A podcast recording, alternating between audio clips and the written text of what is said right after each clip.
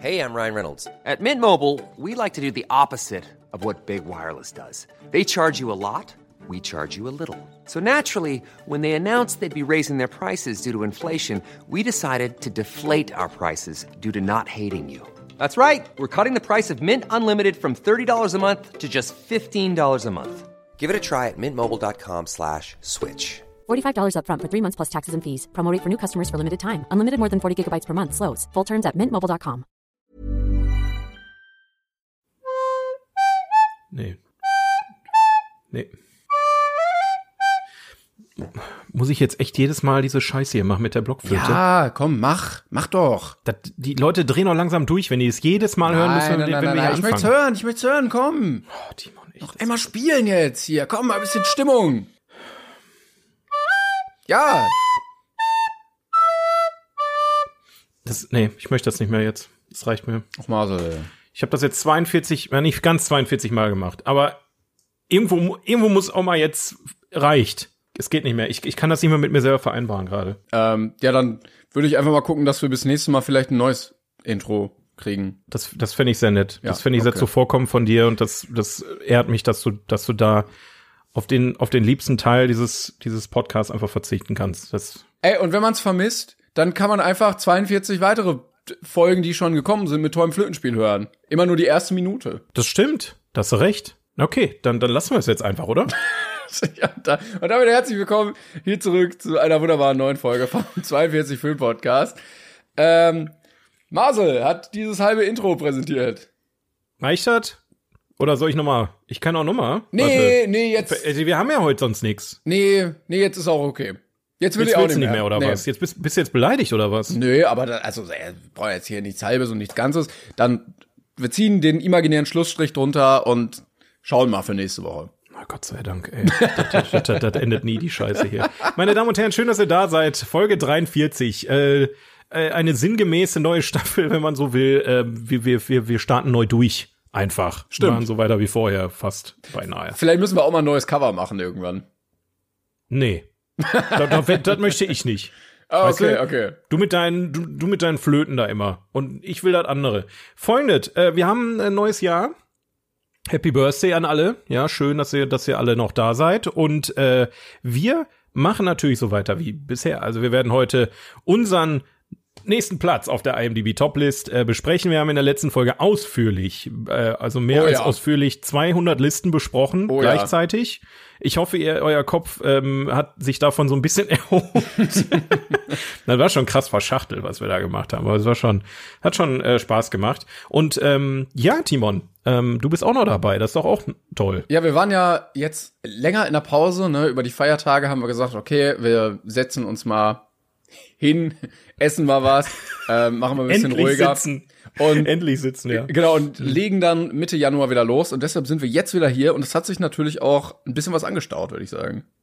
Oh ja. Das klingt, als hättest du Redebedarf.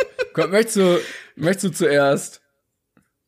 Ähm, ja, also was haben wir geguckt? Ich sag mal, wie gesagt, ich habe ich hab, ähm, wieder viel geguckt, aber muss man darüber reden? Ich denke nicht. Ähm, ich ich habe mir so ein doch. paar Sachen rausge... Ich habe aber nicht über alles. Nee, also nee, aber ich habe auch ein paar Sachen, da würde ich auch gerne drüber Ja, reden. ja, ja. Also ich habe ähm, anderthalb positive Sachen und eine mittelmäßig negative Sache. Ja. Äh, kannst du jetzt gerne aussuchen, wo wir die anfangen. Ja, dann machen wir erst die positive und dann starten wir direkt ähm, schön mit dem Negativen rein, dass wir da, glaube ich, noch mal ein bisschen mehr Spaß draus ziehen. Okay, ähm, positiv. Ich habe zwei Dinge gesehen, die ähm, beide mit Musik zu tun haben. Äh, Also so sehr ich auch ähm, Sachen wie Romantikkomödien und Kriegsfilme nicht mag, so sehr mag ich Musikfilme und Musicals. Das kann man einfach mal so im Raum stehen lassen. Und äh, da ist tatsächlich überraschenderweise aus dem Nichts einfach ähm, auf Netflix ein Musical erschienen, und zwar das Matilda Musical.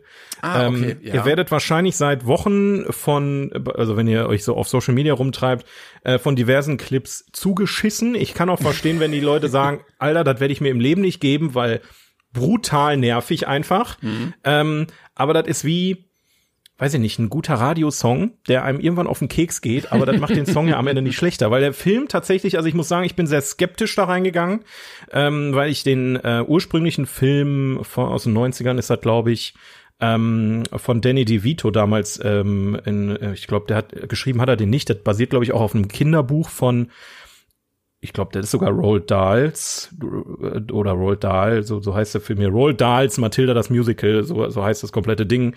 Ähm, und der hat zum Beispiel auch Charlie und die Schokoladenfabrik übrigens geschrieben, bin ich auch ein bisschen vom Stuhl gefallen. Oh, okay. Aber ähm, genau, in den 90ern gab es halt die Verfilmung von äh, Danny DeVito, die schon sehr großartig war. Da bin ich mit aufgewachsen, die habe ich tausendmal gesehen.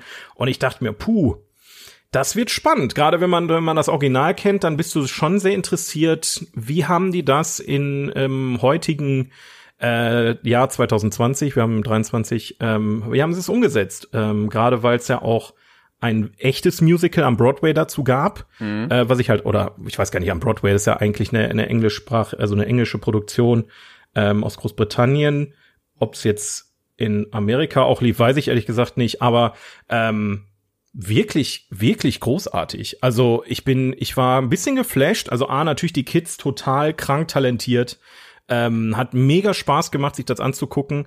Ähm, sehr bunt, sehr abgedreht und fühlt sich auch tatsächlich wie ein Musical an. Also nicht wie ein Musical-Film, sondern als würdest du ah, okay. ähm, in, im Theater sitzen. Also da sind halt absichtlich teilweise die Kulissen sehr einfach ähm, gewesen, sehr einfach gehalten, damit sich wirklich wie ein, wie so ein Musical an, äh, anfühlt. Und ähm, es gibt ja in dem Film ähm, die böse Schuldirektor. Hast du den Film gesehen, den nee, ursprünglichen? Ich weiß überhaupt nicht, was da passiert. Ich klicke mich gerade durch nicht. die Bilder und es erinnert okay. mich so ein bisschen an Wednesday. Ähm, nee, nee, nee. Nee, nee, nee, nicht, nee. Vom, nicht vom Inhalt und so, aber auch dieses so aus der Zeit. Es gibt ein Original und Netflix hat es jetzt gekauft und macht da irgendwie eine neue Adaption draus. Nee, also pass auf, ganz kurz angerissen die Story. Es geht um ein kleines Mädchen, das ähm, ja bei äh, ihren äh, Eltern aufwächst, die halt ja, eher so, äh, ihr Vater ist so eher ein Betrüger, der ähm, beim Autoverkauf ein bisschen tricks. Die Mutter ähm, ist auch, also das sind total weirde Eltern, so fast schon so Redneck äh, American Style mäßig, die, die mhm. geben Scheiß auf das Kind, ähm, melden das auch nicht an der Schule an und so, also interessiert sich einfach gar nicht dafür. Und das Kind selbst, also Mathilda, ähm, wächst halt so für sich selbst auf und bringt sich Dinge selber bei, ist aber auch gleichzeitig super intelligent ähm, und rutscht dann irgendwann ähm, oder kommt irgendwann dazu, dass sie in die Schule möchte und wird dann halt von ihren Eltern auf einem, ich weiß nicht, ob es ein Internat ist, wahrscheinlich eher nicht, ähm, aber auf einer Schule angemeldet, wo Disziplin herrscht. Da ist eine ähm, Lehrerin, die heißt im Deutschen, ich liebe den Namen, einfach Fräulein Knüppelkuh. Das ist einfach, eine, also da muss man sagen, so viel deutsche Übersetzungen beschissen sind, Fräulein Knüppelkuh ist einfach on point, ähm, die auch im Originalfilm wirklich beängstigend gespielt wurde. Das war wirklich eine Rolle, da muss man dann, ähm, wenn man den Film als Kind gesehen hat, doch schon ein bisschen schlucken. Ist das diese ähm, Frau, die äh, so ein Outfit wie so eine militärische Uniform hat? Richtig, okay. ja, genau. Äh, die, die, weiß ich nicht, mitten im Film zwingt die dann auch einfach einen Jungen, ähm, weil der, der Junge hat ihr ein Stück von ihrem Schokokuchen geklaut, der kriegt dann eine fünfstöckige Torte, Torte, die er komplett aufessen muss vor allen Kindern. Ähm, da ist ein Mädchen, das sich Zöpfe macht, was sie nicht will, dann wird die erstmal, äh, weil sie ist Kugelstoßerin gewesen, die wird dann in Zöpfen gepackt und erstmal gewirbelt und äh, aus, der, aus, dem, aus dem Gelände geworfen. so ein Scheiß. Also es ist, da wird wirklich kein Halt gemacht vor äh, diversen brutalen Darstellungen. Ähm, immer noch im Rahmen natürlich, dass es für Kinder halbwegs erträglich ist. Also es ist ein sehr, für mich sehr ikonisch ikonischer Film gewesen. Ähm, und Mathilda kommt dann halt in dieses Szenario rein und ähm, ja, stachelt so ein bisschen eine Revolution an. So, äh, sie ist halt so die intelligenteste in der ganzen Schule und kommt also teilweise auch eigentlich intelligenter als jede erwachsene Person in dem Film. Und es gibt halt eine Lehrerin, ähm, die sie dann so ein bisschen betreut und äh, sie ermutigt, äh, weiterzugehen. Und äh, das ist so der ursprüngliche Film. Und daraus haben die quasi ein Musical gemacht, was jetzt wiederum zu einer Verfilmung geführt hat. Also es war erst der Film, erst das Buch, dann das Film, der Film, ähm, dann das Musical und jetzt dieser Musical-Film. Also es ist der Musical-Film zum Musical, zum Film, zum Buch. Korrekt. Sehr gut. Ähm, äh, klingt jetzt erstmal total bescheuert, ähm, hat sich aber wirklich gelohnt. Also aus meiner Krass. Sicht ähm, dürfte Netflix deutlich öfter sowas machen. Total geil inszeniert. Und als, ich will jetzt nicht spoilern, weil ich habe es selber nicht gewusst, aber es gab einen Moment, wo dann Fräulein Knüppelkuh, wie gesagt, zum ersten Mal auftritt. Und als ich gesehen habe, dass es einfach Emma Thompson ist, die in einer Maske daherkommt, oh. in einem Kostüm, wo ich mir dachte, das kann doch wohl alle unfassbar heftig geil. Das äh, sehr, sehr großartig äh, gemacht. Ähm, ich empfehle aber jedem, eindringlichst diesen Film auf Englisch zu gucken. Ich habe zwischendurch mal aufs Deutsche geschaltet und das kannst du dir nicht angucken, okay, wirklich okay. nicht. Also im Original großartig, ähm, im Deutschen aus meiner Sicht mal wieder sehr verfehlt. Aber ähm, ja, das äh, zu dem Thema hat mich hat mich sehr begeistert, ähm, auch trotz TikTok-Hype etc. Hätte ich aber äh, so beim ersten Sehen, wenn es mir jetzt über den Weg gelaufen wäre, nicht gedacht, dass das tatsächlich auch gut ist. Nee, gefällt mir, gefällt mir sehr, sehr gut. Und das andere, da kann ich nur kurz drauf anschneiden, Encanto ähm, ist übrigens ein Film, den wir im letzten, in der letzten Folge vergessen haben. Wir haben ja auch so ein bisschen über Disney gerantet und dass sie ziemlich viel Kacke abgeliefert haben. Aber Encanto fühlt sich für mich mittlerweile an wie, weiß ich nicht, ein, ein, ein Lied oder ein Album von einer, von einer Band, wo ich am Anfang so dachte, ja, ist okay, ne? mhm. ne? Aber das gut in mir drin wirkt. Ja, es wird irgendwie besser mit der Zeit. Und Encanto hat sich so fast schon so ein bisschen für mich zu einem Klassiker entwickelt, gerade von der Musik her. Die Story ist natürlich noch relativ platt, brauchen wir nicht drüber ja, reden. Sehr dünn. Aber, aber ähm, jetzt kam es dazu, dass auf Disney Plus ähm, ein Live-Konzert von Encanto ähm, auch rauskam, genauso wie bei Matilda, nur dass es halt ein Konzert ist, was halt gefilmt wurde mit Live-Publikum und so weiter, wo die originalen Darsteller aus dem Film ihre Songs performen. Und total geil. Also muss ich auch einfach sagen, wer den Film mochte, auch eine Empfehlung von mir an der Stelle, ist jetzt nur ein 45-minütiges Special. Ähm, aber die haben zum ersten Mal, weil die haben ja alles in der Corona-Zeit quasi verfilmt, aufgenommen, alleine unter sich. Die haben jetzt alle zusammen einmal so die Songs alle performt vor Publikum und das, das fühlst du schon sehr. Aber da merkst ähm, du auch, also ich glaube, die Musik war ja von äh, Lin-Manuel Miranda. Genau, genau. Und äh, also ja, der kann das halt, ne? Da, ja. da lohnt es sich auch mal, Leute zu engagieren, die gut Musik schreiben können.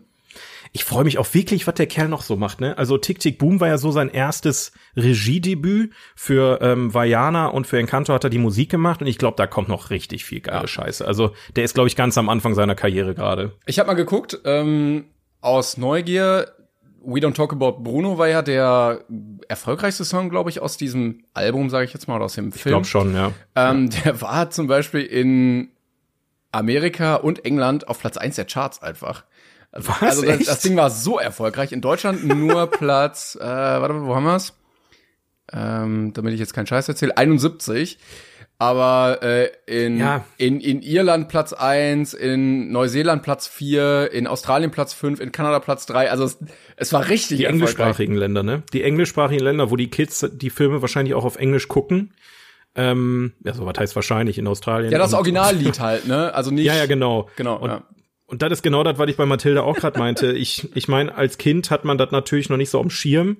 Ähm, und, aber ich persönlich kann mit den deutschen Version der Disney-Songs auch nichts mehr so wirklich anfangen, ne? Also bei den alten, womit ich aufgewachsen genau, bin, schon ja. irgendwie. Aber jetzt, ähm, weiß ich nicht, bei, allein bei Frozen ähm, ne, wenn ihr jetzt mit, mit Let It Go, auch das Lied geht einem mittlerweile echt auf den Keks, aber es ist ein fantastischer Song. Das stimmt. Ähm, auf Deutsch übersetzt jetzt nicht mehr so dolle. Wie, wie äh, geht der denn auf Deutsch eigentlich? Das weiß ich gerade Lass es los oder so. Lass ja, es ja. los, lass es, ich weiß es nicht. Äh, ähm, kleiner Fun Fact, ja. We Don't Talk About Bruno ist dreifach Platin in Amerika gegangen.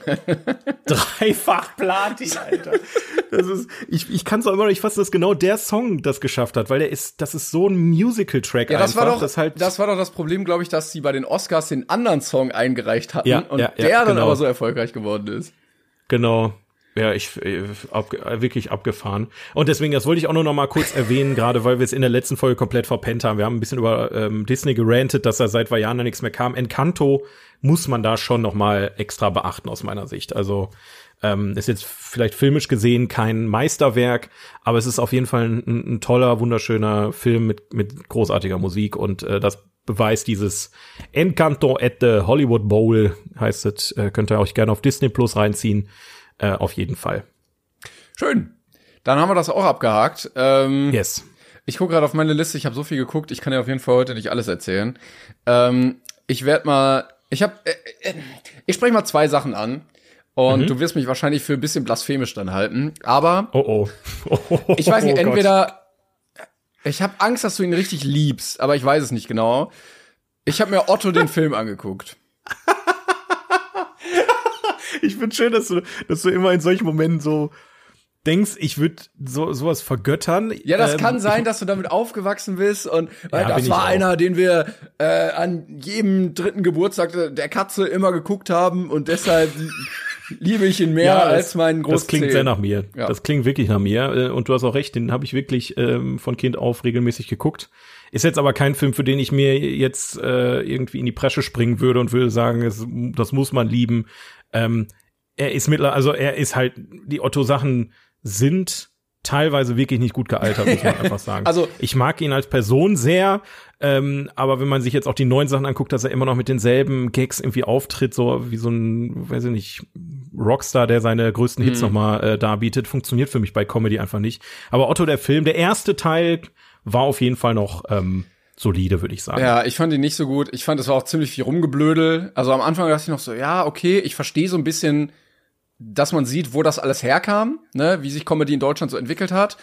Ja. Aber gegen Ende wurde es dann immer bescheuerter und bescheuerter und ich dachte mir auch so, nee, was wollt ihr hier mir eigentlich erzählen? Ähm, und War das der Film mit Sky Dumont? Ich komme da immer so ein bisschen Ja, ja, genau. Ja, ja, ja. Weißt du, mhm. und dann, dann sitzt er da und fliegt am Ende dieses Flugzeug und oh, hier, ho, ho, ho.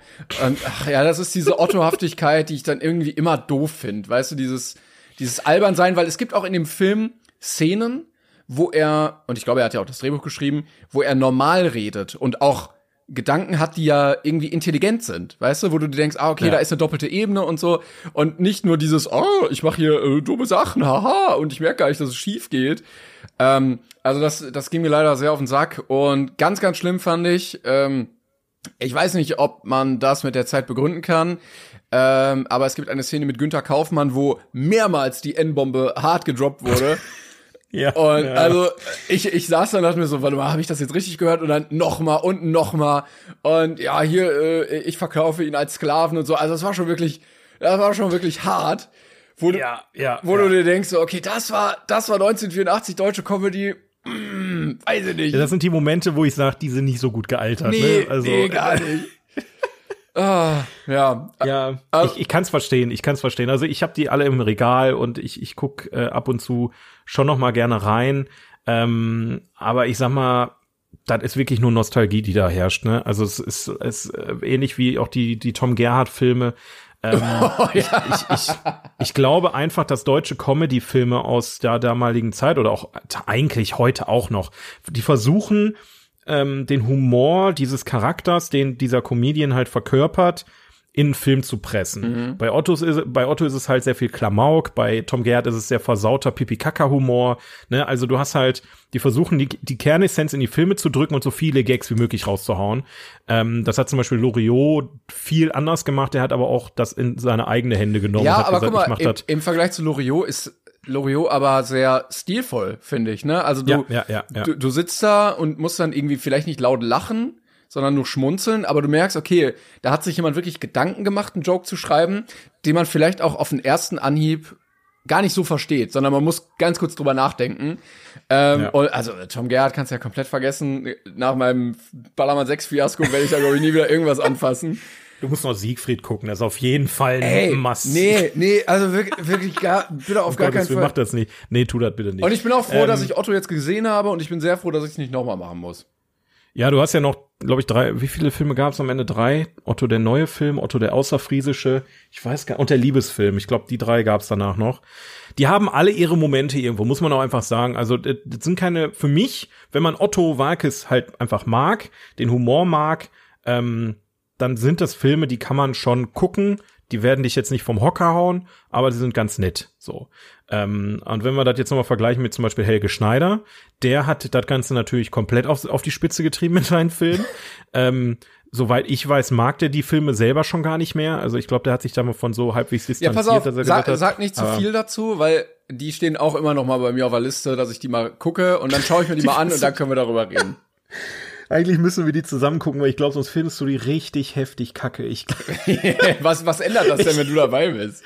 Dann kann ich dir versuchen, das irgendwie nahe zu bringen oder du merkst zumindest, welche Momente lustig sind. Ich, ich, ich nee, habe manchmal das Gefühl bei den Filmen. Dann würdest du mich aber die ganze Zeit anstarren und meine nee, Reaktion. ich starr dich nicht nein, an. Nein, aber so, du willst immer meine, meine Reaktion gehören nur dem Helge, das kann ich dir aber sowas von sagen. Nein, guck sie dir an, also, ähm, bei Helge gibt's auch bessere und schlechtere Filme, ähm, aber auch da muss man halt im Humor drin sein. Ne? Also egal welchen Film von irgendeinem Comedian du schaust, da muss man schon verstehen, wie der Humor funktioniert, weil wenn du den Humor kacke findest, dann findest du den Film tausendprozentig auch kacke. Ne? Wie bei den Tom Gerhardt-Filmen halt so. Ja, wenn du da aber richtig abfeierst, ich kann mir auch vorstellen, dass es eine richtige, einen richtigen Kult von manchen Menschen dahinter gibt, die es richtig abfeiern, weil die diesen Humor gut finden. Ich persönlich cringe mir da ein zurecht ähm, und denk mir, oh Gott, bitte, wann hört das auf? Aber ähm, das gibt bestimmt genug Leute, die bei Helge Schneider denken und ich feiere das halt unfassbar einfach.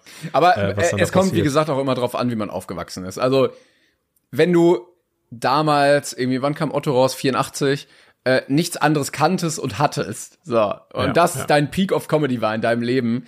Ja, dann verstehe ich, dass man dann auch noch zehn Jahre später sagt, ah, das finde ich ultra witzig mittlerweile kennen wir ja so viel und können auf so viel zurückgreifen, einfach, dass das, glaube ich, nicht mehr ganz zeitgemäß ist für unsere Generation. Ja, und damals auch der Sprung von Fernsehen ins Kino ist natürlich auch noch mal, wenn du den, den Kollegen da im, im Fernsehen immer, also die Otto-Show zum Beispiel im Fernsehen, äh, wo es ja auch Schallplatten am Ende von gab und sowas, die habe ich gefressen. Also liebe ich immer noch, da gibt so viele geile Gags, die da einfach äh, sind, wo er einfach da ne, seine, seine, seinen Auftritt hatte, die das einfach im Fernsehen ausgestrahlt hatten. Ähm, die, wie gesagt, die neuen Sachen kann ich nicht mehr so viel mit anfangen, so seit dem zweiten Sieben Zwerge Film ist das bei mir eigentlich auch raus. Den ersten mochte ich eigentlich auch noch ganz gerne.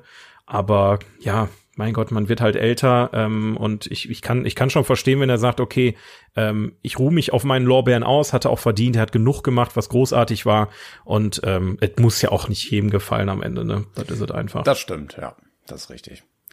Was hast du denn noch gesehen? Ähm, oh, ich habe so viel, das werde ich auf jeden Fall aufteilen, auch für die nächste Folge, weil das kann ich nicht alles erzählen. Ähm, ja, also, also sonst, ne, dann, dann mach nur ich hier Programm. Äh, ich habe mir mal Glass, äh, Glass Onion angeguckt. Ah, fuck, ja, ich hab's geahnt, dass du ihn geguckt hast. Ich hab's noch nicht geschafft. Sollen wir, den, den schieben, sollen wir den schieben für nächste gerne, Woche? Okay. Gerne, ich will den auf jeden Fall noch gucken, ja. Okay, dann schieben wir den. Dann kann ich dir erzählen, ich habe den erfolgreichsten Film des letzten Jahres geguckt in Deutschland. ähm, ich glaube, oh, oh. bei Cinema Strikes Back war deine Rangliste. Grüße gehen raus an die Kollegen. Äh, Hallo. Also in Deutschland der erfolgreichste Film des letzten Jahres.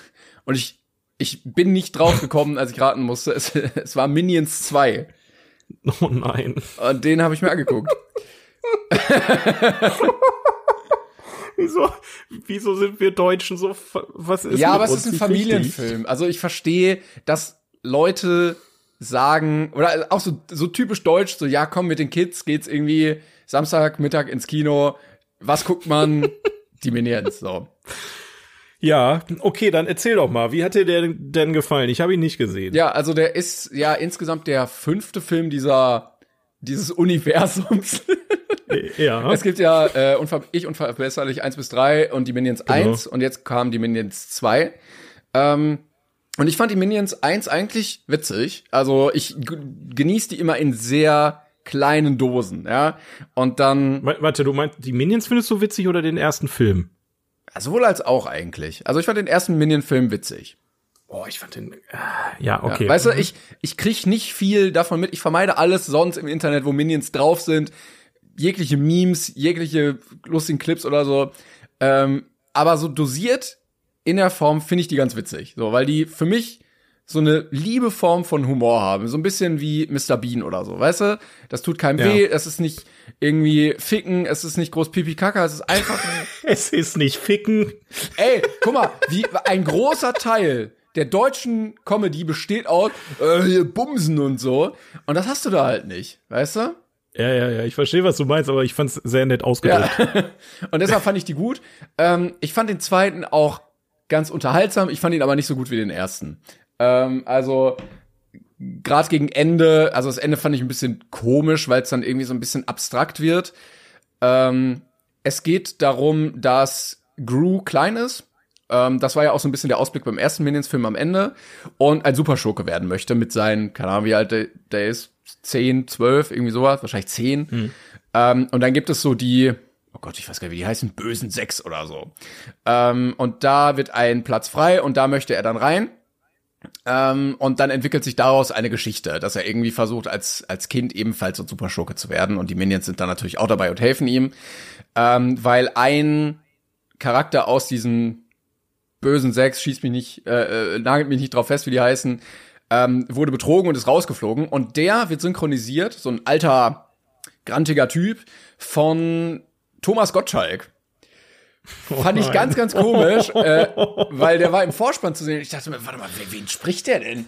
Ähm, und dann war das der Typ tatsächlich. Ich hatte gegoogelt und ich finde, man merkt es eigentlich gar nicht so. Also wenn du es nicht wüsstest, tut mir jetzt leid, dass ich das gesagt habe, dann wäre ja. einem das auch, glaube ich, nicht so aufgefallen. Ich finde, er hat es ganz gut gemacht, dafür, dass er kein Synchronsprecher ist. Und ganz ja, doch, er ist, so ein, er ist ein klassischer Synchronsprecher. Der hat schon einige Filme synchronisiert, wie zum Beispiel Garfield und stimmt, Garfield 2. Stimmt, das hat er auch gemacht. Ja, nein, aber also ja, ja. Und du, ja. also was ich in Kombination mit Thomas Gottschalk im Kopf habe, ist immer dieses, ja, ja, hier, meine liebe Michelle. Und da hat er halt normal geredet. Also ich glaube, der kann auch anders, wenn er möchte. Ähm, ich habe ihn halt in Deutsch geguckt. Ich glaube, in Englisch ist er noch mal ein bisschen besser. Aber die Story war jetzt nicht unbedingt nötig für die Lore, weißt du? Also es gab immer wieder mhm. Punkte, die aufgegriffen wurden. Wenn man die früheren Filme gesehen hat, war das cool zu sehen. Also zum Beispiel ähm, geht er in so ein Geheimversteck dieser Super 6 Schurken und da gibt's so einen, der baut so eine Erfindung gerade und das ist der dieser alte Professor, der in den ursprünglichen Film bei ihm arbeitet und die ganzen Erfindungen macht. Also das war ganz cool zu sehen, so, ah, diese Figur kommt eigentlich da und daher. Was ich ein bisschen blöd fand, war, dass am Ende gar nicht so viel anders war als am Anfang. Also die Ausgangssituation hatte sich nicht so groß verändert, dass man gesagt hat, okay, eigentlich war das jetzt nicht unbedingt notwendig, die Geschichte zu erzählen, aber es war ganz nett. Ja, also mein Problem mit dem ersten Teil, ich sag mal, ich bin eigentlich bei dir. Ähm, neben dem ganzen Scheiß, äh, diesen Hype, der um die Minions da passiert, mochte ich die Minions eigentlich sehr gerne, ähm, weil ich einfach unverbesserlich war ein fantastischer Animationsfilm, der in zwei, Teil zwei und drei zwar jetzt nicht mehr ganz so stark war, aber hey, war okay, so, ne? Ja. Ähm, den Minions-Film selbst fand ich echt nicht gut, weil sich das die ganze Zeit nach einer sehr gezwungenen Geschichte angefühlt hat. Also ähm, es hat sich nicht also A, haben natürlich Elemente gefehlt. Ich einfach unverbesserlich funktioniert so gut, weil du drei Parteien hast. Du hast die Kids, du hast Gru und du hast die Minions. Mhm, das stimmt, die, ja. Dieser, ja, die Kids sind ein großer, ein großer Vorteil für die, für den Handlungsverlauf. Richtig, genau. Und dieser, dieses Zusammenspiel und auch dieses ähm, äh, ein super Schurke ähm, adoptiert drei Kinder. Ähm, das ist halt eine Geschichte, die die hat eine Essenz, die hat die macht Spaß. Ja, guck mal, bei den aber Minions ganz kurz, also diese diese Ursprungsgeschichte ist ja auch eine Geschichte, die darüber hinausgeht und so ein bisschen auch das Herz berührt, ne? Also dieses von zu Hause ja, weg, ja, ja, keine genau. Eltern und dann baust du aber trotzdem so eine familiäre Bindung auf und schließt dann diese Waisenkinder ins Herz. Ist ja so eine schöne Geschichte erstmal auf dem Papier. Wovon genau. man sich natürlich dann entfernt im Laufe der, der nächsten Filme, weil man merkt, okay, wir erzählen die Geschichte jetzt irgendwie weiter, damit wir mehr Filme machen können. Richtig, und da, genau das hatte ich beim Minions-Film einfach. Ähm, dass nur die Minions die ganze Zeit auf dem, auf, auf dem äh, Bildschirm für mich sehr anstrengend sind. Mhm. Ähm, die Geschichte war da dachte ich mir die ganze Zeit so, was was ist das jetzt für eine Vorgeschichte? Juckt, das juckt mich halt einfach nicht. Ja, dann wird der, dann wird der also zweite also, Film dich noch weniger jucken. Ja, genau. Weil, äh, und ich meine, das Schöne am ersten fand ich, Entschuldigung, dass ich dich unterbreche, ja, ja. Ähm, dass du die Minions losgelöst von Gru hast, also quasi ein Prequel, und du dir denkst, okay, wie wie kommen die jetzt überhaupt zu ihm? Was ist davor passiert? Die sind ja nicht einfach so da plötzlich bei ihm gewesen. Ähm, und das hast du dann beim zweiten nicht mehr. Also diesen diesen Spannungsbogen zu den Hauptfilmen, der ist jetzt nicht mehr so ganz gegeben. Ich finde den Aufhänger vom zweiten Film, wie du ihn jetzt erklärt hast, aber irgendwie deutlich interessanter, weil mich juckt nicht, wo die Minions herkommen. Das sind irgendwelche gelben Eier, die da irgendwie plötzlich reden können. Äh, die, äh, also es muss halt auch ein gewisses Mysterium geben. Es muss nicht immer jede Scheiße erklärt werden. Das ist genau der Punkt. Und das, was erklärt wurde, war halt Blödsinn aus meiner Sicht. Da interessiert es mich eher, wie ist Gru überhaupt in diese Super, äh, Superschurken-Geschichte gekommen. Das ist eine Geschichte, ja, aber das wird dann da nicht, hätte man ansetzen können. Aber das wird nicht ne? richtig erzählt. Also er ist am Anfang des Films schon böse. Also er möchte ja. immer Schurke werden und dann ist es quasi wie so sein Sprungbrett. So, als würde da sich jemand hinstellen und sagen, hey, wir casten jetzt den neuen DSDS-Superstar. Ähm, und danach ist es halt auch wieder vorbei und er ist, er hat nicht viel gewonnen dadurch, weißt du? Ja, ja, ja. Ja, das ist es halt. Also diese, diese Spin-offs äh, habe ich auch letztens noch drüber nachgedacht, ähm, dass es wirklich aus meiner Sicht nicht viele Spin-offs gibt, egal ob im, im Film- oder Serienbereich, die mich wirklich begeistert haben, weil ein Spin-off oft daher rührt, ähm, das ist eine, eine IP, die viel Kohle eingebracht hat, die jetzt irgendwie noch ja. zu Tode geprügelt werden muss. Und so hat sich bei den Minions bei mir auch angefühlt. Also ich würde jetzt auch keinen weiteren ähm, ähm, ich einfach unverbesserlich äh, Film machen. Für mich ist das auch Ende. Also nochmal irgendwie was rauszuholen, wird es nicht besser machen. Ähm, und natürlich versuchen jetzt irgendwie für die, gerade auch für die Kids, das ist ein Kinderfilm, müssen wir auch einfach sagen, ne? Die ja, Zielgruppe eben. bin nicht ich. Ne? Also man kann aber trotzdem irgendwie einen gewissen Anspruch dann haben, gerade weil Illumination, wie wir es in der letzten Folge schon erzählt hatten, gerade einen krassen Sprung macht. Die fangen langsam, also die, die haben langsam angefangen und man fühlt jetzt, wie die aufblühen und ähm, wie die halt echt eine große Konkurrenz zu Disney und äh, DreamWorks und Co. sind. Ähm, und da kann man schon mal ein bisschen kritischer gucken, weil man hätte auch einen geilen Minions-Film drehen können, wenn man sich jetzt nicht auf zwei Teile beschränkt, äh, ne? also das auf zwei Teile aufgeteilt hätte, sondern man überlegt hätte, okay, wie können wir einen geilen Minions-Film machen? Ja, ich glaube, das war aber der Gedanke ja. beim ersten und dann haben sie gemerkt, der war sehr erfolgreich und dann haben sie sich überlegt, wie können wir einen zweiten machen. Und vor allen Dingen, ja, also ich finde, ich fand die Minions immer, wie gesagt, witzig, ne? Aber im zweiten kommen die gar nicht so krass viel vor. Also diese Hauptgeschichte mit Klein Gru und diesen Superschurken da nimmt viel so, Raum okay. ein so dass die Minions immer nur so, so ein bisschen nebenbei sind. Und mhm. das fand ich dann auch nicht so ganz gelungen als Minions-Film, aber naja. Ähm, aber ist trotzdem ja. unterhaltsam. Ey, wenn man die Minions mag, dann kann man sich den trotzdem angucken. Kann man, kann man mal angucken, ne? Ähm, ich ich würde auf meinen äh, schlechten Film noch mal in dem Hinsicht ja, kurz eingehen. Die, die Minions 2. Die äh, also was heißt schlechten Film in Anführungszeichen, äh, weil es gerade einfach passt zu der Thematik. Ich habe mir Strange World angeguckt. Oh, ah, ähm, ai, ai, ai, okay. Ja, jetzt bin ich gespannt. Hast du auch gesehen? Nee, nee, aber ich bin sehr gespannt, was du sagst. Ja, also wir hatten wir hatten es ja, also Strange World ist ja wieder so eine Sache für sich. Disney hat das Marketing dafür meiner Meinung nach extrem verkackt. Hat man auch ähm, gar nichts von mitbekommen. Ich, ey, du hast nichts liegt davon das, mitbekommen? Liegt das daran, dass wir älter werden oder ich hatte das nein, Gefühl, nein, nein, früher wenn irgendwie ein Disney-Film rauskam, wurde der krass beworben. Da war erstmal irgendwie alles voll äh, Merchandise, weißt du, du hast es, und wenn es irgendwie an irgendwelchen Kirmesbuden waren, dass die Figur plötzlich da drauf gemalt waren. Ähm, aber ich fand, das letzte große Ding war so Elsa und Cars, oder? Ja, ja, also auch Encanto wurde nicht richtig beworben. Nee. Das Problem, ähm, ich versuche das jetzt einfach mal aus dem Stehgreif zu analysieren, weil ich irgendwie mir vorstellen kann, dass es schon damit zu tun hat. Ähm, bevor ich jetzt gleich auf den Film eingehe, Disney selbst ist, glaube ich, und das ist das, was ich in Deutschland zumindest mitgekriegt habe, ob es jetzt weltweit der Fall ist, kann ich nicht sagen, aber gerade in Deutschland, ähm, die sind sehr im Clinch mit den Kinos. Mhm. Ähm, weil die Kinos es verständlicherweise nicht geil finden, dass Disney kurz nachdem der Film im Kino anläuft, das direkt auf Disney Plus ballert. Ja. Das ist auch aus meiner Sicht eine Sache, die sollte schleunigst überdacht werden, weil es halt und das fühle ich halt bei mir so. Warum soll ich ins Kino gehen, wenn ich den Film in zwei Wochen zu Hause ja, genau, gucken kann? richtig. Und das mache das mach so. ich dann auch teilweise, weil ja. Disney ja mehr ist als Strange World. Zum Beispiel die alle Marvel-Filme. Ne? Absolut. Also Marvel ist für mich das Paradebeispiel von, ja, ist nette Unterhaltung, äh, aber kann ich auch zu Hause gucken. Richtig. Und es wird auch darauf hinauslaufen, dass wahrscheinlich am Ende die Marvel-Filme hauptsächlich nur noch auf Disney Plus laufen. Gerade, die bauen sich ja im Prinzip das Publikum gerade im, im, im Home Entertainment auf ähm, mit den ganzen Serien, mit den, mit den Ablegern etc. pp. Die Leute konsumieren Marvel jetzt fast mehr zu Hause als im Kino. Mhm. Und das ist halt auch bei Disney so. Und ähm, ich kann mir dann vorstellen, dadurch, dass der Clinch kam, ich habe ja ähm, von ein, zwei Kollegen aus Kinos gehört, bei uns läuft der Film nicht. Oh, okay. Wir wehren uns dagegen. Wir, wir lassen es sein. Wir lassen es sein, weil wir keinen Bock auf die Scheiße haben. Das sind alles nur Kosten. Ähm, wir stellen hier Werbe, Werbung in unserem Kino auf für den Film es wird kaum einer kommen, aber die Leute wissen, dass der Film auf Disney Plus kommt. Also die stellen kostenlose Werbefläche mhm. bei sich im Kino auf. Und da kann ich natürlich auch verstehen, uff. Ähm, gleichermaßen kann man das dann aufs Marketing übertragen, vielleicht einfach. Ja, ganz kurz ähm, dass dazu, sagen, äh, zumal ja. ich auch immer wieder gehört hatte, dass Disney auch sehr strikte Vorgaben an die Kinos hat. Ja, also ja. der Film muss im größten Saal so und so oft, so und so lange laufen ähm, ja. und quasi dann noch irgendwie Räume blocken, wo andere dann nicht laufen können, einfach nur damit Disney den größten, krassesten hat, was ja, ja, auch genau. bei der finanziellen Situation der Kinos aktuell nicht unbedingt förderlich ist. Absolut.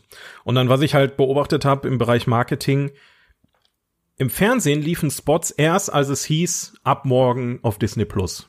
Ah, okay. Weil du merkst halt damit, wenn die, wenn die Marketing im, ähm, im Fernsehen halt machen, dann holen sie sich neue Abonnenten ran, die auch langfristig bleiben. Wenn sie Werbung für den Kinostart machen, ist es voraussichtlich nicht so erfolgreich wie auf Disney Plus und so war es jetzt auf Strange World auch irgendwie. Also man hat irgendwie bis zuletzt nichts davon mitgekriegt und auf einmal einen Tag vor Weihnachten ähm, haben sie ihn auf Disney Plus geballert, ähm, weil der im Kino auch nicht erfolgreich war, komischerweise. Ja. So, und jetzt der Übergang, ähm, warum war der nicht erfolgreich? Einerseits natürlich wegen dem Marketing, andererseits, weil der Film auch wirklich nicht gut ist.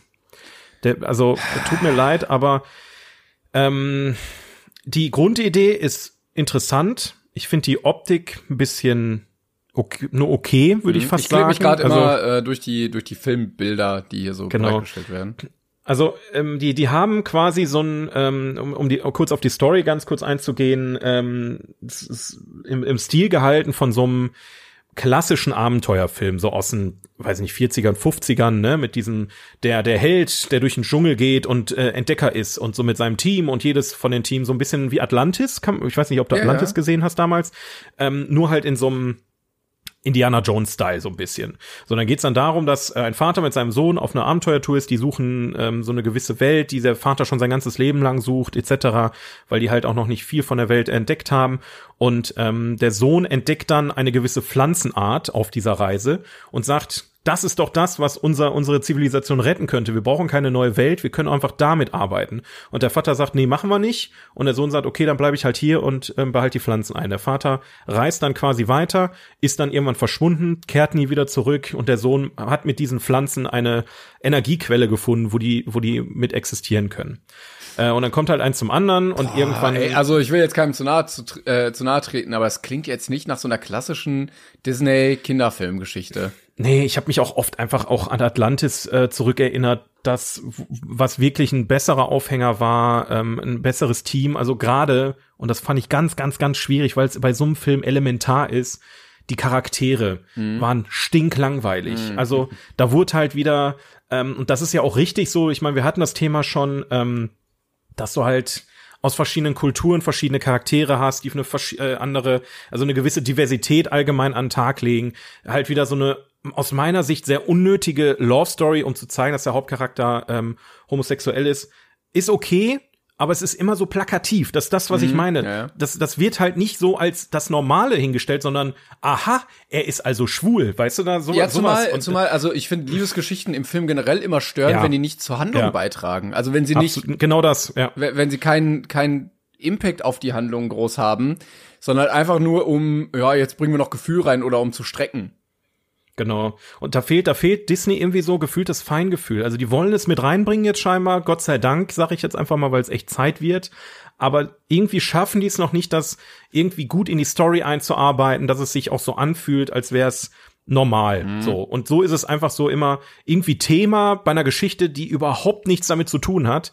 Ähm, weil wäre auch egal, wenn der Typ sich jetzt in Mädchen verliebt hätte, wäre mir auch scheißegal gewesen. Also es ist halt einfach ein unnötiges Element, ähm, wo ich mir denke, so, das könnt ihr besser. Und wie gesagt, die Charaktere aber auch als solches, ähm, haben keinen Charakter. Du, dem ist kein einziger Charakter im Kopf geblieben, von denen außer vielleicht der Vater, der ein bisschen bekloppt ist, ne, dieser bekloppte Abenteurer bleibt dir halt schon im Kopf, aber alle anderen sind so, ja, die Side-Charaktere, die konnte Disney auch deutlich besser, ne? Also, ähm, weiß ich nicht, wie Olaf bei Frozen oder so. Ja. Halt so Sachen, wo du nachher Merch einfach von kaufst, natürlich. Ähm, so, und das ist es halt, ne? Es ist einfach ein extrem mittelmäßiger Animationsfilm hm. und ja, ah, schwierig. Schade, schade, schade, Einfach schade. Also. Ist ja. jetzt auch kein richtiger Film zum Ranten, ist halt einfach nur schade. Ja, ist schon, wie gesagt, das, ich bin halt enttäuscht, weil ich mich jedes Jahr auf die Disney-Filme freue ähm, und ich auch gespannt sehe, wo sich das Ganze hinentwickelt. Ich meine, Disney ist ja nicht immer gleich Disney, da sitzen immer wieder andere Leute hinter, etc. pp. Aber ähm, naja, aber irgendwer wird ja schon ja. da die Entscheidung treffen, nehmen wir das jetzt oder nicht, oder? Ja, ja, ja. Also da muss ja irgendwer die Hand drüber haben. Naja, das, das, ja. Schauen wir mal. Äh, dann werde ich einfach noch mal einen, einen, guten Diversitätsfilm einschieben, den ich gesehen hatte. Sehr gut. Ähm, klein, kleiner Film hatte ich irgendwie gar nicht so auf dem Schirm. Aber, warte, ich muss mal kurz gucken.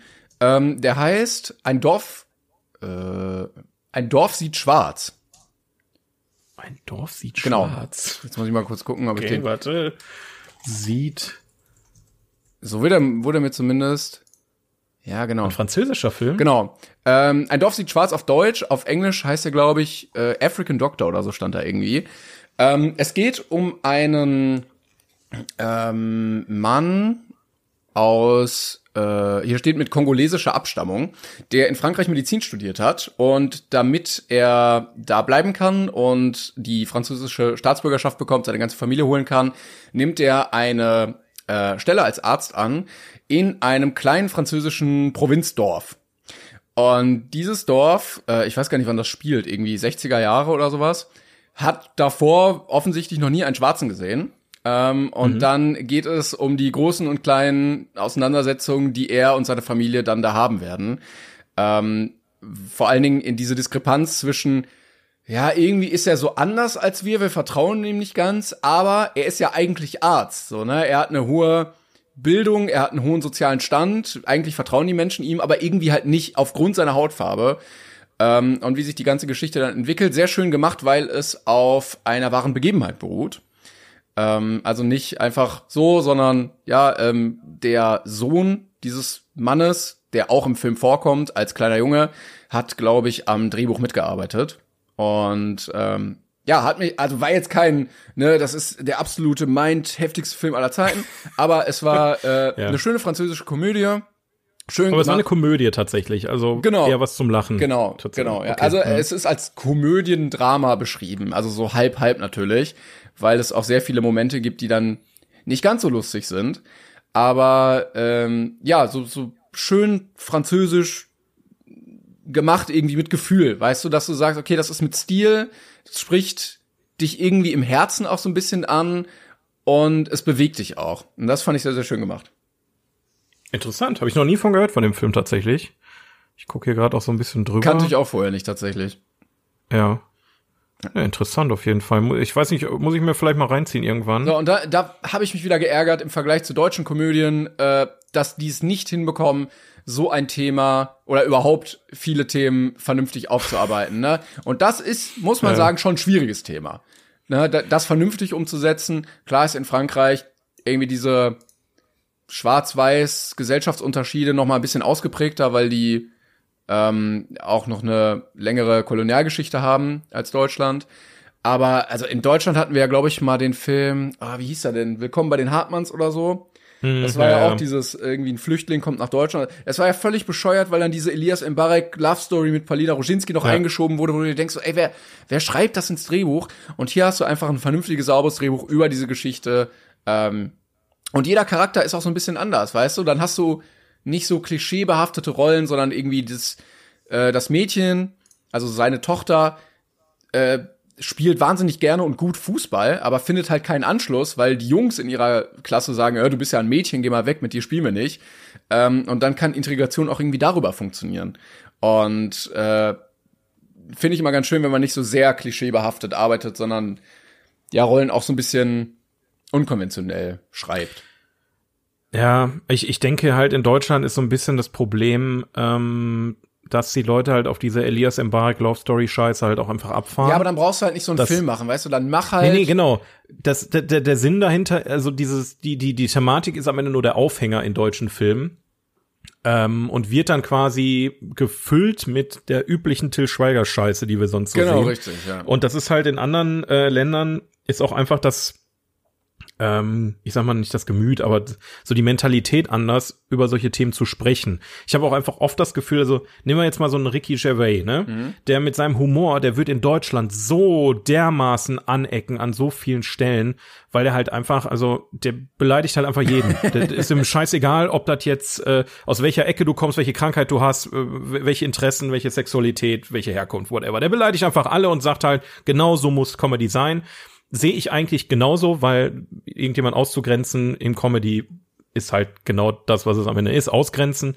Ähm, natürlich sich nur auf einen Bereich zu fokussieren, ist dann vielleicht doch ein bisschen schwierig, aber sowas ähm, finde ich schon eine interessante Sache, dass genau so eine Thematik dann als Komödie auch ähm, verfasst wird. Ähm, um den Leuten vielleicht das Thema näher zu bringen, weil eine Drama, das, das ist meistens sehr schwer, das beschäftigt dich viel zu sehr, das verdrängst du vielleicht auch, aber eine Komödie ist halt eine leichte Kost, die du aufnimmst und dich trotzdem an dieses Thema ranführt.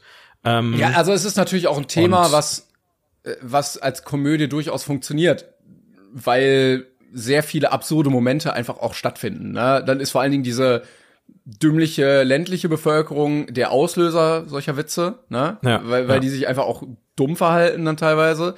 Ähm, du hast ja aber auch ernste Filme so wie Green Book, wo diese Schwarz-Weiß-Thematik nicht Ja, ja, so klar. funny ist und dann ist es halt einfach nur ein Drama, ne? Wenn wenn Erwachsene plötzlich auch Gewalt erleben oder sowas. Das hat's jetzt hier natürlich Es nicht. ist ja auch beides, ist auch beides ähm, wichtig, ne? Also sind beide Themen wichtig, aber ich denke, mit Humor erreichst du noch mal halt einen Mensch auf eine ganz andere Ebene. Zum Beispiel, ganz blödes Beispiel. Ich habe vorhin auf Twitter mal wieder einen von, ich weiß nicht, ob du diese äh, Plakate kennst, von diesem Beerdigungsinstitut, ähm, das ja wirklich mit brutal schwarzem Humor öffentlich Werbung fürs Beerdigungsinstitut macht und da ähm, ähm, stand einfach groß drauf, Homöopathie hat uns gerettet. Und dann ist eine Frau drauf mit dem Untertitel, ähm, was weiß ich, Sandra 32 führt jetzt ein erfolgreiches Beerdigungsinstitut. Ja. Ähm, also du kannst mit Humor Themen ansprechen, die andere vielleicht einfach, wo sie sich die Ohren, äh, Finger in die Ohren stecken und sagen, la la la la la, aber wenn du mit Humor rangehst, erreichst du die Leute vielleicht anders. Und deswegen äh, sind solche Filme, schade, dass es so in Deutschland nicht mehr gibt, ne, muss man auch einfach sagen. Ja, die Franzosen Ähm, können das ja. irgendwie ein bisschen besser oder haben mehr Feingefühl oder kriegen es halt irgendwie hin, dass solche Filme auch bezuschusst und realisiert werden. Das kann sein, dass einfach da mehr Vertrauen in die Filmemacher gelegt wird und in Deutschland einfach gesagt, wir befördern lieber zum 2000. Mal eine Romantikkomödie von irgendeinem Dulli. Naja, war das äh, mal gucken. Ja, das dazu. Kleiner, kleiner Tipp nochmal, falls ihr, falls euch der. Wie hieß der Film nochmal, um das nochmal, Ein Dorf sieht schwarz. ein Dorf sieht schwarz, ja. dass ihr das nochmal gehört habt. Gut, gut. Ähm, ich glaube, wir können zu unserer allseits beliebten Kategorie kommen, die sich hier durch diesen Podcast zieht, oder? Ja, ich denke auch. Ich, äh, ich bin wirklich gespannt. Ich bin auch gespannt. Äh, da Oh, kommen wir jetzt zu, ich, wir haben gar keinen Namen, ne? Äh, Wie kein Namen. dieser Kategorie. Die Das, besten das ist der Filme Aufhänger von dem Podcast. jemals aller Zeiten, die es jemals gab auf IMDb. Auf IMDb auch. Ja. Gut, dass du es nochmal sagst. Wir sind mittlerweile angekommen, Freunde, bei Platz Nummer 59, Boulevard der Dämmerung aus dem Jahr 1950 von Billy Wilder. 59th Place, Sunset Boulevard, from the year 1950. And the director is Billy Wilder. Ich finde Sunset Boulevard ist ein viel schönerer Titel als Boulevard der Dämmerung. Absolut. Da haben, da haben sie sich wieder richtig reingeschissen mit ihren deutschen Kackübersetzungen. Boulevard der Dämmerung, ey, das kannst du Habe ich auch überhaupt nicht verstanden. Dieser Sunset Was heißt die, was soll das überhaupt Ja, heißen? Was hat das mit dem Film zu tun einfach? Ich glaube, sie sagen es am Anfang einmal, aber dieser Sunset Boulevard ist ja so prägend für, Ja. für Hollywood und diesen ganzen Film. Und dann benennst du es einfach um. als ob man, als ob man mit Boulevard der Dämmerung mehr Informationen hat, die dich mehr ansprechen. Naja, also ich stelle mir das halt so vor, du sitzt in den 50er Jahren in so einem Büro, dann kommt da eine Liste, so, das sind die Kinostarts für dieses Jahr, 30 Filme. Sunset Boulevard, ja, Boulevard der Dämmerung. äh, Singing in the Rain, ja, du sollst mein Zuckerstück sein oder was auch immer. Das ist ja, egal. Du weißt ja nicht, was das für Filme sind. Du siehst den Titel und denkst, ja, müssen wir irgendwie auf Deutsch übersetzen. Aber es ist egal. wahrscheinlich wirklich irgendwie übersetzt, ne? Äh, Also Sunset. Boulevard der Nein, nein, Dämmerung? Sunset, Dämmerung. Jo, du hast recht, du hast recht, das ist ja eins zu eins Kacke übersetzt einfach, ne? Also so ganz komisch um zwei Ecken. Aber es wird ja völlig außer Acht gelassen, dass es halt diese berühmte Straße, das ist ja wie wenn du Wall Street mit Straße der Wand übersetzt oder sowas. Das, Straße der war oder Königsallee mit ähm, Street of Kings. ja, also da, Ja. ey, großartig. Also ähm, da, da auf jeden Fall wieder, ähm, ja, was soll man dazu sagen? Aber also ich bin, ich muss wirklich sagen, ich bin, lese mal Ja, die ich- genau, Beschreibung da. Mach mal. also ein heruntergekommener Drehbuchautor schreibt für einen frühen frühen Stummfilmstar, der von der Leinwand Hollywoods verschwunden ist, ein Drehbuch. Ja. Ähm, ich fand, ich fand witzig, äh, weil im Vorhinein wir natürlich darüber gesprochen haben, wo kann man den gucken. Und der einzige Ja. Weg gerade ist, den auf Paramount Plus zu gucken. Ja, Yes. noch ein Streamingdienst. Jawolle! Ähm, Yes. Und du mir dankenderweise deine Zugangsdaten gegeben hattest. Vielen Dank. Kein Problem. Gerne. Und ich fand es sehr witzig, weil das das erste Mal war, dass ich mir Paramount Plus installiert habe, einen Film da geguckt habe und Paramount einen nicht unwesentlichen Teil dieses Films einnimmt. Und ich dachte mir die Ja, ganze Zeit, was das ist das für ein. Meta-Joke? Das ist auch äh, sehr überraschend gewesen für mich. Ja. Ähm, weil die jetzt auch nicht unbedingt gut dabei wegkommen, muss man auch ehrlich sagen. Nee, das ne? stimmt. Also der Film ist sehr selbstreferenziell und sehr selbstironisch gegenüber dieser ganzen Hollywood-Welt. Ne? Also spielt sich alles in dieser Welt ab. Dieser ehemalige Filmstar, der nicht äh, sich eingestehen möchte, dass, äh, dass, dass sie jetzt nicht mehr der große Weltstar ist, der sie früher mal war, weil sich die Technologie auch geändert hat und ähm, diese Filmstudios sich auch geändert haben und sie so ein bisschen abgeschrieben ist und ähm, immer wieder kommt Paramount vor. Äh, sehr, sehr schön. Ja, gerade auch diese, ähm, also Paramount kommt am, am schlechtesten aus meiner Sicht weg ähm, im Thema mit dem Drehbuchautor, weil der ja immer wieder Dinge pitcht und die immer wieder abgelehnt werden, weil Paramount da einfach keinen Bock drauf ja, hat und die immer wieder dieselbe Scheiße produzieren wollen. Also ich fand, ähm, äh, ich fand fürs Jahr 1950 war der sehr innovativ und sehr meta, weil ja irgendjemand, also äh, der, der das äh, Drehbuch geschrieben hat, ähm, dieses Buch geschrieben hat und bei Paramount eingereicht hat, die das gelesen haben und sich gedacht haben, ja, okay, das machen wir stattdessen.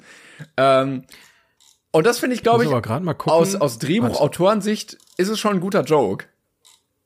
Ich muss mal gerade gucken. Es könnte, also es könnte man relativ einfach erklären, indem, äh, yes, ich vermute, es hat einfach mit Billy Wilder als solches zu tun. Ja. Weil der schon eine krasse Karriere da ähm, wohl hinter sich hat. Also wenn man mal guckt, der, der macht seit den 30er Jahren, äh, schreibt er Drehbücher. Ja.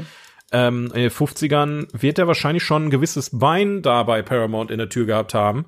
Vielleicht ist es dann auch, ne, wenn dann, ja komm, komm hier, ich habe ich hab jetzt so ein Drehbuch geschrieben, habe mal ein bisschen hops genommen, weißt du, dann nach dem Motto, aber ich meine, er hat es nicht alleine geschrieben. Ich hatte, naja, aber ich hatte paar Fun Facts auch dazu gelesen und es wurde auch gesagt, dass dieses Drehbuch ja nicht so ganz ohne ist, also gerade auch für die, also zum einen wegen der Paramount-Sache, dass die nicht unbedingt gut wegkommen oder Filmstudios generell und zum anderen, dass Sachen auch vorkommen, die 1950 jetzt vielleicht noch nicht so angemessen waren. Ähm, ja. Was dazu geführt hat, dass die Drehbuchschreiber, also Billy Wilder hat ja mitgeschrieben, ich glaube, A Can of Beans oder so, den Titel ursprünglich genannt hatten als, als Arbeitstitel, damit es möglichst unauffällig wirkt, damit da keiner genauer drauf guckt. Und immer nur Teile an das Studio geschickt haben, also immer nur paar Seiten, ja, damit okay. man nicht die ganze mhm. Story irgendwie verrät und da irgendwie drumherum kommt, da irgendwas ändern zu müssen.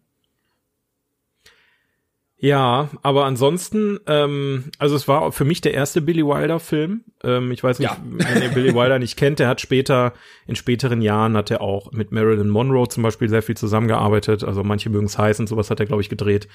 Ähm, aber ich habe da nie einen Zugang zu gehabt, weil Romantikkomödien, ich meine, Sunset Boulevard ist jetzt keine, wo, wobei, also irgendwie ist jetzt schwierig zu definieren. Es geht in die Richtung Romantikkomödie. Hätte ich ähm, deutlich mehr erwartet. Ich habe auf jeden Fall was komplett anderes erwartet, als ich den ich Film auch, angemacht ja. habe. Ähm, ja, was soll man zu dem Film sagen? Äh. Also ich muss sagen, ich fand ihn erstaunlich modern. Ähm, also klar, die Machart ist manchmal durch das Schwarz-Weiße und ältere Filme haben jetzt nicht ganz so ein hohes Tempo irgendwie, aber er fühlte sich sehr frisch an. Er hat sich nicht wie 1950 unbedingt angefühlt. Und bis auf das Ende fand ich ihn auch sehr unterhaltsam. Also echt? Ja, ich fand, ich fand ihn, ich fand ihn echt unterhaltsam im Vergleich zum Beispiel zu Casablanca, der sehr schwer war, der sehr langatmig war, wo du diese Liebes, triefende Liebesgeschichte drin hattest, ähm, fand ich den eigentlich sehr unterhaltsam vielleicht auch, weil ich dieses Filme über Filme auch mag, was ja in Hollywood auch immer oder bei den Oscars zum Beispiel sehr beliebt ist. Der hat ja auch drei Oscars gewonnen. Ähm, ich fand am Ende. Der hat drei Oscars gewonnen. Ja. Tatsächlich, ja. Äh, warte, für ähm, bestes Drehbuch, äh, beste, bestes Set und beste Musik. Ähm, ich fand aber das mhm. Ende nicht ganz so das war nicht meins, weil dann ging es halt wieder genau um diese Liebessachen und ah, fühlt er sich jetzt da hingezogen oder wie wird es nur werden? Das war dann so ein bisschen, ach, aber mit diesen ja. ganzen Hintergründen, die du dazu hast, ne, mit dieser Paramount im Film und äh, vor allen Dingen die Hauptrolle, ähm, das fand ich auch sehr, sehr schön. Also die wurde ja gespielt von äh, Gloria Swanson, Swanson. Ähm, die mhm. ja ebenfalls ein Stummfilmstar war. Ne? Also genau die Rolle, die sie spielt in dem Film, hat sie eigentlich gelebt. Sie war unfassbar berühmt damals und als der Tonfilm dann kam, wurde sie irgendwie so ein bisschen abgeschrieben. Und sie hatte auch gar nicht mehr damit gerechnet, weiter Filme zu produzieren, bis dann die Anfrage für diesen Film kam. Und äh, das war dann so ein bisschen die Rolle ihres Lebens. Und genau die hat sie dann da auch gespielt. Fand ich sehr, sehr schön, dass sich das dann da so ein bisschen geschlossen hat. Fun Fact war zum Beispiel auch, den sie irgendwie oder den ich gelesen hatte, dass die ursprünglich viele an oder ein paar andere Schauspielerinnen angefragt hatten und überlegt hatten, die aber abgelehnt hatten und sie die äh, Gloria Swanson nicht angefragt hatten, weil die gedacht haben, die sagt eh ab. Ja, das ist die ist so ungreifbar und viel zu hoch, die wird niemals diese Rolle spielen. Und genau das hat sie dann doch gemacht. Und äh, ich fand auch die Figur schön geschrieben. Also nicht dieses klassische, ja, man findet die doof oder man findet die richtig cool, sondern ich fand, es gab Momente, da hat das immer gewechselt bei mir. Ja, mal, mal hatte ich Mitleid mit der und mal fand ich die richtig ätzend.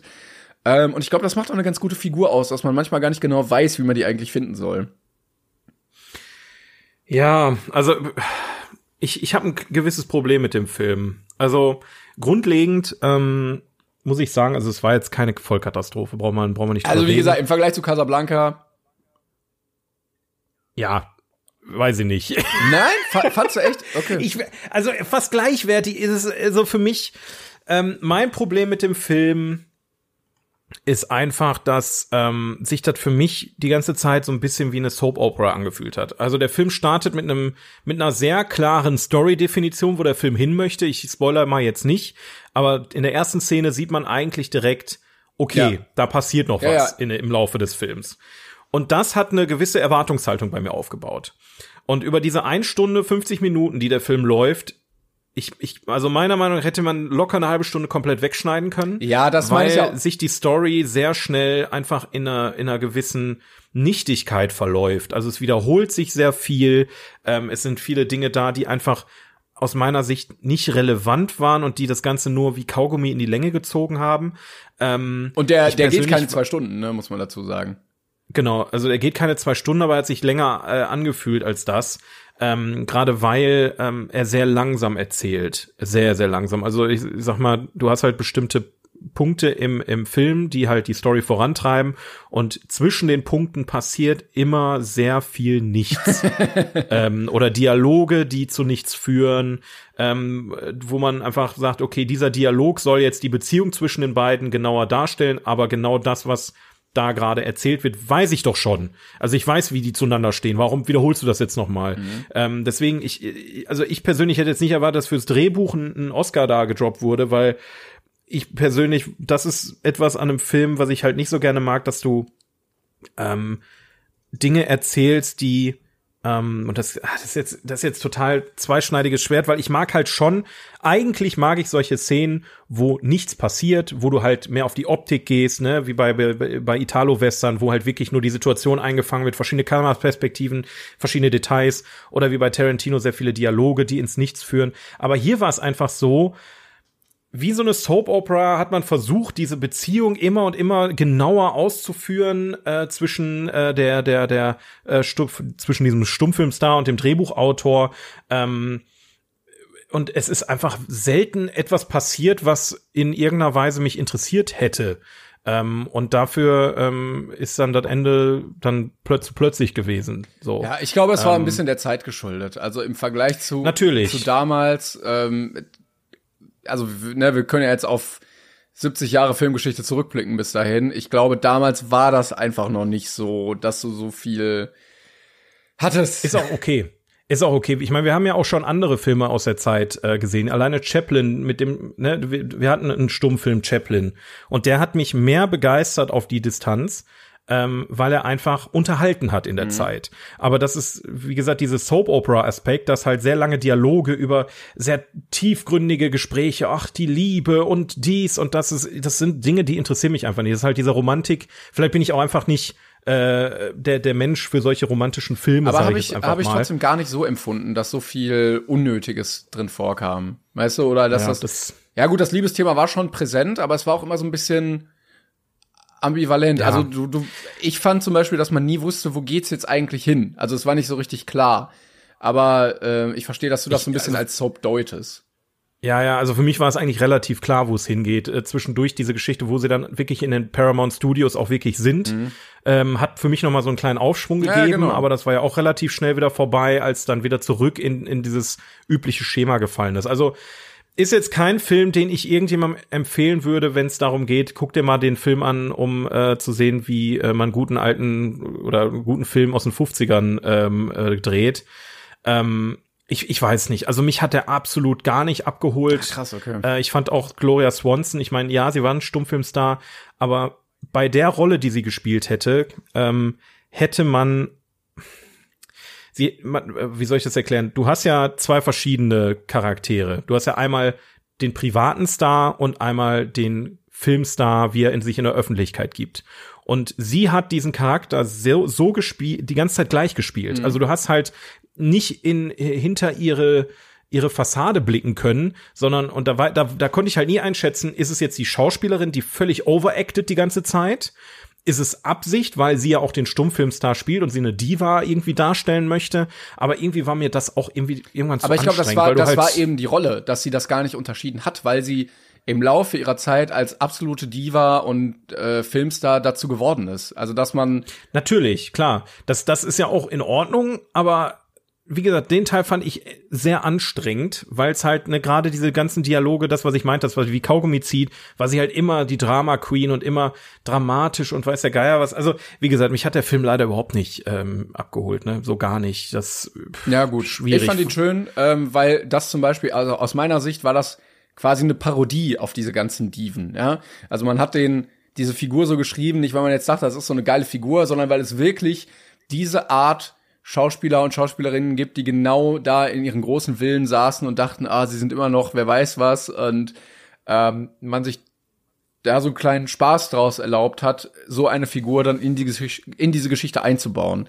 Und das fand ich äh, unterhaltsam, diese, diese meta -Ebene. Ja, für mich war es halt wenig, also da ist halt auch einfach wenig Humor in dem Film jeder Charakter nimmt sich unfassbar ernst. Also egal, ob das jetzt der Butler ist oder der Autor oder Fandst du der halt Autor selbst. nimmt sich ernst? Ich fand, er hat alles immer zu locker gemacht.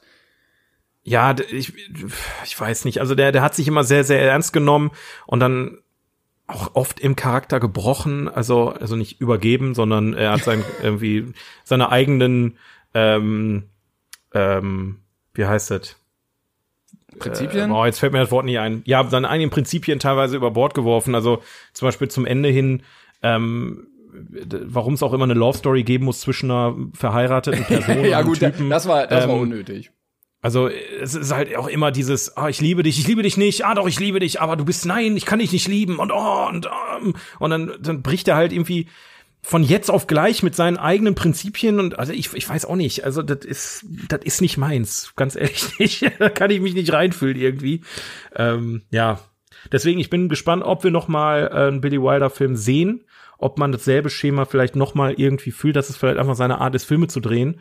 Ähm, wir werden sehen, aus meiner Sicht. Ja, also dann können wir festhalten, äh, ich fand ihn eigentlich unterhaltsam, du gar nicht. Äh Alter, das klingt ja wirklich, als wäre er bei dir auf einer Stufe mit Casablanca. Ähm.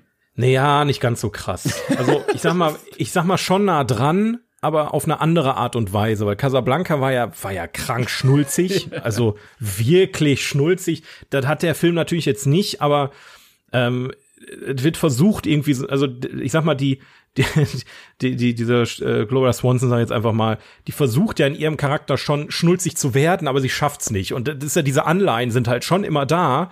Ähm, und das führt einfach zu nix. Also irgendwie führte der Film für mich zu keinem Punkt, außer zum Finale. Und das hätte man auch eine halbe Stunde früher schaffen können, aus meiner Sicht. Aber gut. Na gut. Ja, ähm, trotzdem lest euch vielleicht, falls ihr den Film dann irgendwann geguckt habt, mal die Trivias durch. Ähm, das, das gibt noch mal ähm, Auf jeden bisschen Fall, das sowieso. Das sowieso. Äh, ja, also das dazu. Ich bin gespannt, was wir dann über die nächsten Filme sagen werden. Der nächste sieht auch schon wieder. ja, es wird kein, es wird, es wird kein Zuckerschlecken für mich die nächste Zeit. Nee. Aber, ähm, aber es wäre ja auch langweilig, zum Beispiel, wenn wir jetzt immer einer Meinung wären. Von daher äh, können wir das aber. Ja, eben. Das ist, das ist ja, ist ja auch gut, dass du eine andere Meinung hast als ich, weil, ähm, wie gesagt, es ist ja immer auch sehr subjektiv alles. Ähm, der Film scheint ja zu, aus gutem Grund ein Klassiker zu sein. Ähm, irgendwas scheint er in den Leuten ja ausge, äh, ausgelöst zu haben, auch dass er drei Oscars gewonnen hat, etc. Auch wenn ich, und das muss ich auch noch mal sagen, gerade wegen einem Kommentar unter ähm, unserem letzten Post, wo sich beschwert wurde, dass ich finde, dass die Herr der Ringe äh, nicht alle drei Teile in die Top 20 äh, sollen, weil die haben ja so viele Oscars gewonnen. Die Oscars sind für mich kein ähm, Punkt, der beweist, dass ein Film gut ist. Mhm. Ähm, und da gibt's genug Beispiele, die das belegen. Die Oscars sollten das ähm, widerspiegeln, den, den Zeitgeist widerspiegeln aus meiner Sicht. Also die Filme, die da ausgezeichnet werden, waren halt in der Zeit prägend einfach. Ähm, und Herr der Ringe, klar, Herr der Ringe äh, ist super prägend, aber trotzdem ändert das nichts daran, auch so, wenn er 100 Oscars gewonnen hat, ähm, dass man nicht drei Teile, das funktioniert als Trilogie sehr gut. Und so ist es jetzt hier halt auch. Also nur weil er drei Oscars gewonnen hat, muss er jetzt auf die Liste, weiß ich nicht, bin ich mir nicht sicher. Aber gut, ähm, haben wir mal gesehen. Ähm, Sunset Boulevard ist, glaube ich, jedem schon mal irgendwie vom Namen her über den Weg gelaufen. Ja. Auch wenn keiner so recht wusste, was das ist, vermutlich. Inklusive mir. Jetzt, jetzt wissen wir es. Aber ich werde auf jeden Fall mal, äh, wenn ich mal noch mal in Hollywood bin, gehe, laufe ich die Straße lang und denke an diesen Film. Dann denkst einfach. du an die Norma. Ja, genau. Ach, das wird toll. Ah, ich freue mich drauf. Vielleicht müssen wir zusammen einfach mal nach Hollywood fahren. Das, da, ey, das, da wäre ich dabei, ey. Äh, dann, dann nehmen wir einen Podcast auf, während wir über den Walk of Fame glaub, laufen. Was hältst du davon? Ich glaube, es wird so scheiße werden, ne? Bitte lass das mal machen. Das, das, das stelle ich mir schon geil vor. Wenn wir da, ach so, ja, wir stehen jetzt hier auf dem Stern von, oh, was haben wir hier? Charlie Chaplin. Super geil, ja, was, was haben wir denn da so? Fände ich schon witzig. Und dann irgendwelche äh, Elvis-Imitatoren, die dann äh, für 40 Dollar ein Foto mit dir machen. ich möchte gerne jemanden im, äh, im Transformers-Kostüm ähm, im, auf dem Foto. ähm, Kleiner Funfact noch nebenbei, das ist der erste Buster Keaton-Film, den wir auf der Liste haben, ne? Ein Anführungszeichen, weil Buster Keaton ist immerhin in dem Film drin. Äh, wo? Der spielt, glaube ich, sogar sich selber. Ich glaube, der ist einer aus der Runde, wo die Karten mitspielt. Total ah, verbrannt einfach. Der sitzt da nur. Warte mal, warte mal. Buster Keaton? Ich meine ich zumindest, dass er einer davon. Ja, genau. Buster Keaton, der ist auf jeden Fall in dem Film mit drin und ich meine, er würde sich selber spielen. Lass mich mal kurz gucken. Buster, ja, er spielt sich selber und ich glaube, er sitzt einfach nur da und spielt Karten. Geil, aber das ist doch auch schon wieder geil, wenn man Tatsache, ja, stimmt. Der, ja, ja, ja ich habe ihn gar nicht erkannt. Endlich Buster Keaton auf der Liste. Es wurde Ey, auch da, Zeit. Ja, er ist ja auch Stummfilmstar. Das sind ne? doch die geilen ähm, Cameos, die einfach so ganz kurz nur da sind, ohne jetzt sich aufspielen zu müssen und ja, ich bin jetzt hier der große Star, bitte gib mir jetzt eine wichtige Rolle, sondern einfach nur ganz kurz und dann wieder weg. Und es passt doch Aber, so gut, ja. er, dass er als damaliger Stummfilmstar mit der anderen oder den anderen Stummfilmstars, die jetzt keine Stars mehr sind, weil sich alles geändert hat, einfach nur da traurig sitzen, äh, sitzt und Karten spielt. Ja, schon, aber man hätte auch so viel mehr da rausholen können. Naja, also allgemein aus nein, der Story. Ich finde, allgemein aus dieser Idee, ein, ein Stummfilmstar wohnt zurückgezogen in einem verlassenen ja, äh, Haus und, und äh, isoliert und dann kommt ein Drehbuchautor und da hätte man so viel ja, mehr stimmt. draus machen können, leider. Aber es ist, das, vielleicht ist es auch deswegen, dass ich den Ja, Film Billy so Wilder, mache. kurz, äh, falls du gerade zuhörst, hier nochmal kleiner Tipp zur, zur Drehbuchverbesserung. Ja. Schrei schmeiß die Liebesstory mit der jungen Tante da einfach raus. Äh, ja, und dann überleg dir ein paar gute Jokes und dann wird das nochmal ein bisschen knackiger. Der Kollege ist 1906 geboren, ey. Also, das, das, ist, vom ersten Welt, äh, vom ersten, vom zweiten Welt. Nee, warte mal. Nee. Das wäre, war das nicht, war ich Erster Weltkrieg ungefähr in der Zeit? Boah, jetzt Erster Weltkrieg. Geschichtswissen, nein, nein. sechs Sätze. Ja, tatsächlich, 2014, äh, 1914 bis 1918. Ich hatte recht. Er ist vor dem Ersten okay, Weltkrieg geboren. Stimmt, 1906. Wie komme ich denn auf den ja, der hat auf jeden Fall ähm, einiges mitgemacht und auch viele Drehbücher geschrieben, wenn man mal so äh, durchscrollt. Ist er eigentlich, von wo kommt er denn? Der kommt aus, aus ähm, Österreich. Österreich, ne, Österreich-Ungarn. gibt's gar, Österreich, gibt's gar nicht mehr. also ich glaube, heutzutage ist das Polen, steht hier. Ja, Österreich, Ungarn, Polen ist, ist egal. Ähm, er ist, er ist Deutscher, so, er ist Deutscher, da können ja. wir uns wenigstens mit brüsten, dass er das Billy Wilder ist einer von uns, ist doch, ist doch klar. ja, das, äh, das war äh, Boulevard der Dämmerung. Großartiger deutscher Titel, auch wieder, finde ich toll. Ja. Und ähm, ja, dann hoffen wir mal, dass Platz 60 mich mehr begeistert. Ja, ich bin ich gespannt. Ich, ich, ich wage es zu bezweifeln, wenn ich ehrlich bin. Oh, nächstes Mal haben wir den uh. dabei und wir haben ein wunderbares Spiel wieder für euch. Dann wird's mal wieder Zeit, dass wir ein bisschen was daddeln hier. Yes. Und ansonsten gucken wir uns natürlich noch weitere tolle Filme für euch an oder Serien oder was auch immer. Alles. Ähm, und vielleicht mit. Wie viel hast du jetzt noch auf der Liste übrig, was, was du hättest heute besprechen Eins, wollen? Eins, zwei, drei. Ach du heilige Drei und Glas Onion. Drei ja, guck mal, wir waren ja, aber auch, wir waren zwei, drei Wochen weg. Ja, stimmt. Ich war ja auch noch im Urlaub. Hast du Avatar eigentlich jetzt gesehen? Nee, nee ne? immer noch nicht. Ich komme nicht dazu. Ah, scheiße. Ich habe, ich war auch tatsächlich ähm, bei äh, einem äh, bei einer Live-Show. Ah. Ähm, musst, musst du unbedingt mal gesehen haben. Ah ja, kannst du da was empfehlen? Ja, auf jeden Fall. Also auch in war in Duisburg, war total war total spannend und so. Ähm, wurde viel über irgendeinen Julian geredet. Und, ich fand schön, äh, ich habe dein Foto gesehen, was du tatsächlich auch geteilt hast. Das hat mich sehr gefreut. nee, ich, also um, um die Leute aufzuklären, äh, du machst ja mit mit äh, dem lieben Flo noch den Brain Pain Podcast und ihr habtet da äh, einen Live-Auftritt und ähm, ich sag mal so, ich habe schon Bock gekriegt, mich daneben zu setzen und mitzuquatschen oder äh, die, mit mit dir dann im Kino äh, über Filme zu reden. Dementsprechend mal gucken, was dieses Jahr so bringt, ne? Yes. Also schauen wir mal. Wir haben auf jeden Fall Bock. Äh, nächste Woche geht's ganz normal weiter. Wir ziehen hier wieder durch und geht weiter hier, geht weiter. Dann, dann hören wir uns da. Schön. So, bis nächste Woche. Soll ich jetzt Blockflöte spielen? Nee, bitte nicht, bitte nicht. Jetzt, ja, jetzt möchtest du gar nicht Nö. mehr, oder was? Tschüss. Ach, dann leck mich doch. Planning for your next trip? Elevate your travel style with Quince. Quince has all the jet-setting essentials you'll want for your next getaway, like European linen premium luggage options, buttery soft Italian leather bags, and so much more. And is all priced at 50 to 80% less than similar brands. Plus, Quince only works with factories that use safe and ethical manufacturing practices. Pack your bags with high-quality essentials you'll be wearing for vacations to come with Quince. Go to quince.com/pack for free shipping and 365-day returns.